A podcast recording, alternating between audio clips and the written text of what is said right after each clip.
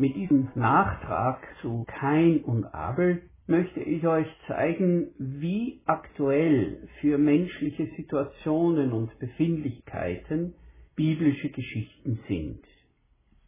Ich lese die Geschichte von Kain und Abel und möchte dann auf das sehr aktuelle und sehr verbreitete Thema der Kränkungen kommen. Zunächst Genesis 4, die Verse 1 bis 8 aus der Einheitsübersetzung diesmal. Adam erkannte Eva seine Frau. Sie wurde schwanger und gebar kein. Da sagte sie, ich habe einen Mann vom Herrn erworben. Sie gebar ein zweites Mal, nämlich Abel, seinen Bruder. Abel wurde Schafhirt und kein Ackerbauer. Nach einiger Zeit brachte Kain dem Herrn ein Opfer von den Früchten des Feldes dar. Auch Abel brachte eines dar von den Erstlingen seiner Herde und von ihrem Fett.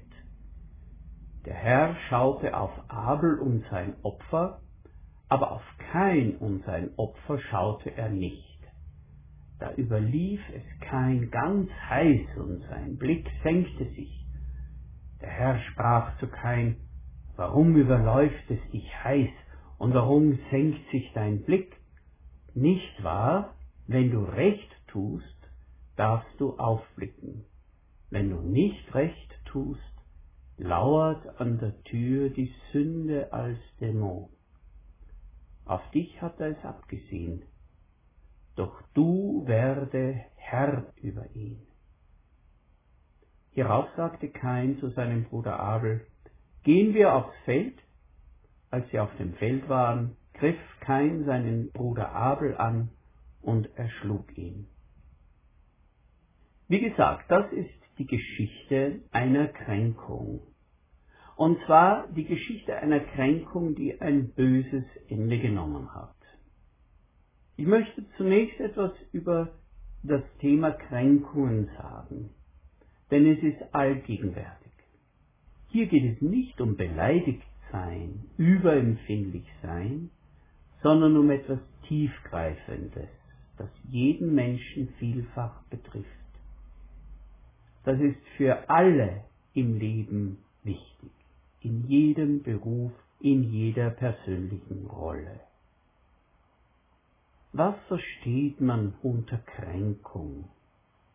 Kränkung heißt, mein Wert wird nicht beachtet, meine Kompetenz, meine Tüchtigkeit oder Ehrlichkeit, Fleiß, Zuverlässigkeit, Selbstlosigkeit werden in Frage gestellt. Und ich habe keine Möglichkeit, meine Ehre wiederherzustellen. Wo im Leben kann denn das geschehen, dass mein Wert nicht beachtet und herabgesetzt wird? Sicher im Beruf, durch schlechte Bezahlung, Gehaltskürzung, Kündigung, aber auch in Beziehungen. Andere werden mir als Freund vorgezogen. Ich bin nicht beliebt. Mein Partner wird mir untreu. Ein anderer, eine andere ist attraktiver. In der Familie. Kinder können von Eltern gekränkt werden. Zum Beispiel, wenn sie vor Freunden bloßgestellt werden.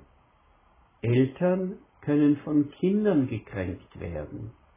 Zum Beispiel, wenn sie sagen, ihr seid schuld daran, dass ich. Und dann kommt irgendein Hammersatz. Wir haben es schon angedeutet, Kränkungen werden zum Problem, wenn man seinen Wert nicht rasch wiederherstellen kann. Was spielt denn da hinein? Man hat zum Beispiel keine Gelegenheit, weil einem etwas Kränkendes brieflich mitgeteilt wurde.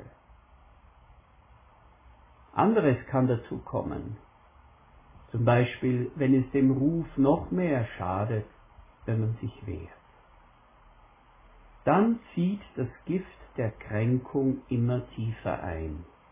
Einige kennen das die bitteren Selbstgespräche, was man dem anderen hätte sagen wollen und die ganzen Rachegedanken, die man sich ausmalt.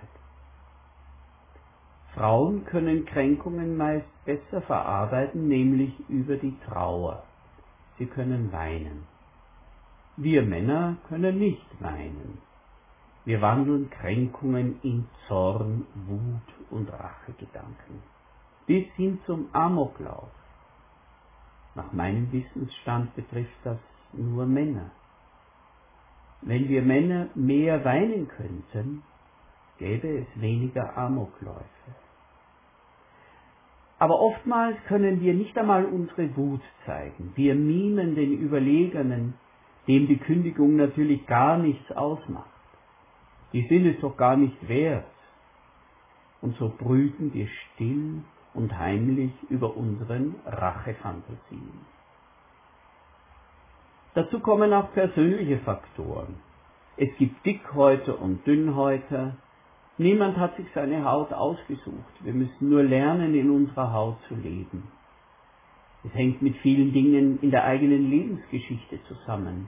Ob das Selbstwertgefühl stabil oder labil ist. Ob man leicht verunsichert ist wenn wir unsicher sind, brauchen wir mehr Bestätigung von außen, sind verletzbarer durch Kränkungen. Ein anderer Faktor. Kann ich meine Fähigkeit, meinen Wert dokumentieren oder nicht? Manche sagen, ich hatte das Zeug zum Abitur, ich hätte gerne studiert, aber es war aus bestimmten Gründen nicht möglich. Einen weiteren Faktor will ich noch nennen, dann kehren wir zum Bibeltext zurück. Manche von uns haben unzureichende persönliche Strategien, um sich umgehend und effektiv gegen Kränkungen zu schützen.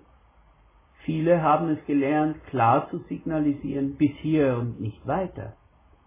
Andere lassen zu viel an sich heran und müssen damit kämpfen, dass ihnen die lieben Mitmenschen auf dem Selbstwert herumtrampeln. Es gibt nur sehr wenige, die von sich aus die Schutzzone einer anderen Person wahren. Den anderen muss man zeigen, wo die gelbe oder rote Linie ist, hinter die sie bitteschön zurückzutreten haben. Nun aber zur Geschichte von Kain und Abel. Kain wurde gekränkt. Sein Opfer wurde abgelehnt. Sein Bruder wurde aufgewertet, sein Opfer wurde angenommen. Denken wir an ein aktuelles Beispiel. Zwei Freunde bewerben sich um Jobs. Der eine bekommt einen Job, der andere wird mit den üblichen Floskeln abgespeist. So ergeht es kein. Nach einiger Zeit brachte kein dem Herrn ein Opfer von den Früchten des Feldes dar. Auch Abel brachte eines dar von den Erstlingen seiner Herde und von ihrem Fett. Der Herr schaute auf Abel und sein Opfer, aber auf Kain und sein Opfer schaute er nicht. Anders als die endlosen frommen Deutungen gibt die ursprüngliche Geschichte keine Begründung, warum das eine Opfer angenommen wurde und das andere nicht. Es wird nicht gesagt, dass das Opfer des Kain minderwertig gewesen wäre. So geht es doch auch uns, wenn wir gekränkt und zurückgesetzt werden. Wir bekommen keine Erklärung dafür, warum ich, warum der andere. Bei Kain und Abel nimmt die Geschichte einen hässlichen Verlauf. Da überlief es Kain ganz heiß und sein Blick senkte sich. Hass, Rachegedanken. Und interessant, Gott warnt ihn. Kein hat die Chance, den Verlauf der Geschichte noch zu wenden. Der Herr sprach zu Kain, Warum überläuft es dich heiß und warum senkt sich dein Blick? Nicht wahr? Wenn du recht tust, darfst du aufblicken. Wenn du nicht recht tust, lauert an der Tür die Sünde als Dämon. Auf dich hat er es abgesehen, doch du werde Herr über ihn. Kein geht auf diese Mahnung und Frage Gottes überhaupt nicht ein. Wie von einer inneren Automatik gesteuert, geht er seinen verhängnisvollen Weg weiter. Hierauf sagte Kain zu seinem Bruder Abel, gehen wir aufs Feld. Als sie auf dem Feld waren, griff Kain seinen Bruder Abel an und erschlug ihn. Gekränkt sein ist so menschlich. Gekränkt sein kann sich aber zu einer tödlichen Gefahr auswachsen. Eifersuchtsmorde, Familiendramen, Amokläufe in Firmen und Schulen. Da stellt sich nun die Frage, woran liegt es, dass Kränkungen einen Menschen beherrschen können, dass sie chronisch werden, dass sie das Leben und Erscheinungsbild eines Menschen bestimmen. Das kann zum Beispiel durch Dramatisierung geschehen. Im Fall von Kain sah er in der Verwerfung seines Opfers etwas viel Dramatischeres, als es war. Er sah darin die Verwerfung seines ganzen Lebens, die Verweigerung des Segens Gottes. Er würde keine Chance, kein Gelingen mehr finden. Sein Acker würde fruchtlos bleiben. Die Geschichte belegt zwar, dass das nicht stimmt. Später, nach dem Brudermord aus Kränkung, schützt er ihn vor Blutrache, indem er ein Mal auf seiner Stirn anbringt. Das ist das Dramatisieren. Das zweite, das Generalisieren. Jemand muss der Schuldige sein. Die Rachefantasien streuen wie ein Krebsgeschwür. Abel konnte nichts für die Kränkung, die kein empfand. Er hatte das nicht arrangiert. Doch kein generalisiert und trägt das Gefühl, dass der schuld ist, ganz unspezifisch in seine Welt hinein. Und ein drittes, das wir an Kain sehen, er lässt zu, dass die Kränkung ihn beherrscht. Er hört nicht auf Warnungen, sucht keinen Ausweg, sondern brütet nur mehr über sein Gekränktsein. Da überlief es kein ganz heiß und seine Blicke senkten sich. Der, dem Böses widerfahren ist, wird nun selber böse. Das ist keine Automatik, das kann man unterbrechen. Doch kein tut es nicht. Noch lauert die Sünde wie ein Dämon vor seiner Tür, doch das Opfer wird zum Täter, der Gekränkte wird zum Kränker. Natürlich gehen wir nicht davon aus, dass wir selbst oder Menschen aus unserem Umfeld zu Amokläufern werden. Aber etwas heruntergestuft kennen wir den Zustand der chronischen Gekränktheit, die man irgendwie weitergibt bei jeder sich bietenden Gelegenheit. Dieses Schlierenziehen der Negativität und Vorwürfe. Menschen, die sich abgewertet fühlen, stehen in der Gefahr, aus dem Gefühl, Opfer zu sein, das Recht abzuleiten, sich an ihrer Umgebung zu rächen.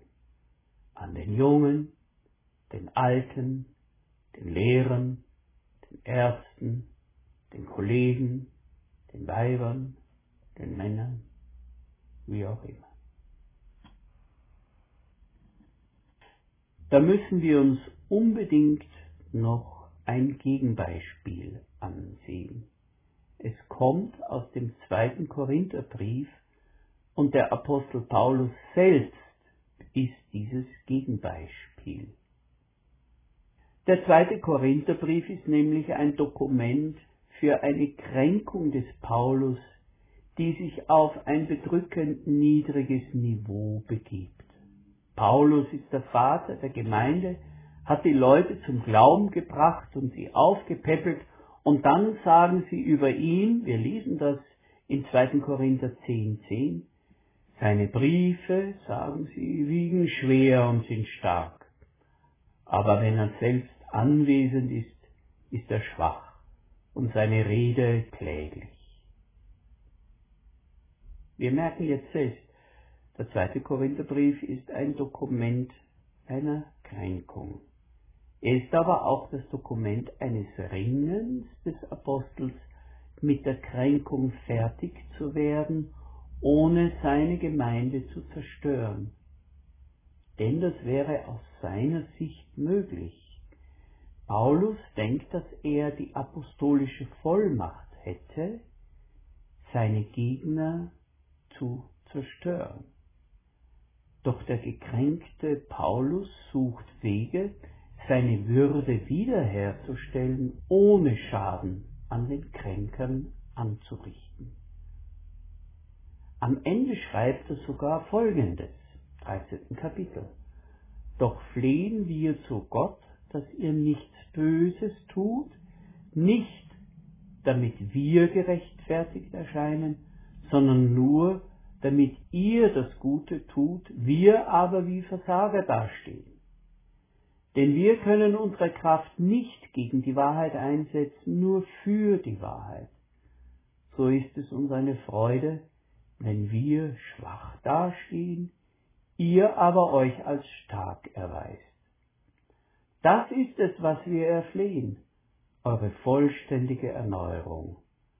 Deswegen schreibe ich das alles aus der Ferne, um nicht, wenn ich zu euch komme, strenge gebrauchen zu müssen, Kraft der Vollmacht, die der Herr mir zum Aufbauen, nicht zum Niederreißen gegeben hat. Wie viele Gründer von Firmen und Werken haben ihr eigenes Lebenswerk zerstört, weil sie mit der Kränkung alt und unwichtig geworden zu sein, nicht zurechtgekommen sind. Paulus sagt, ich würde sogar die zusätzliche Kränkung auf mich nehmen, dass ich die Situation falsch verstanden und überreagiert habe. Hauptsache, ihr kommt wieder auf den richtigen Weg und die Gemeinde wächst und gedeiht.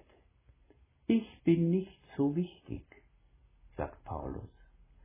Auch mein Gekränktsein ist nicht so wichtig, dass ich darüber andere zerstören würde. Amen.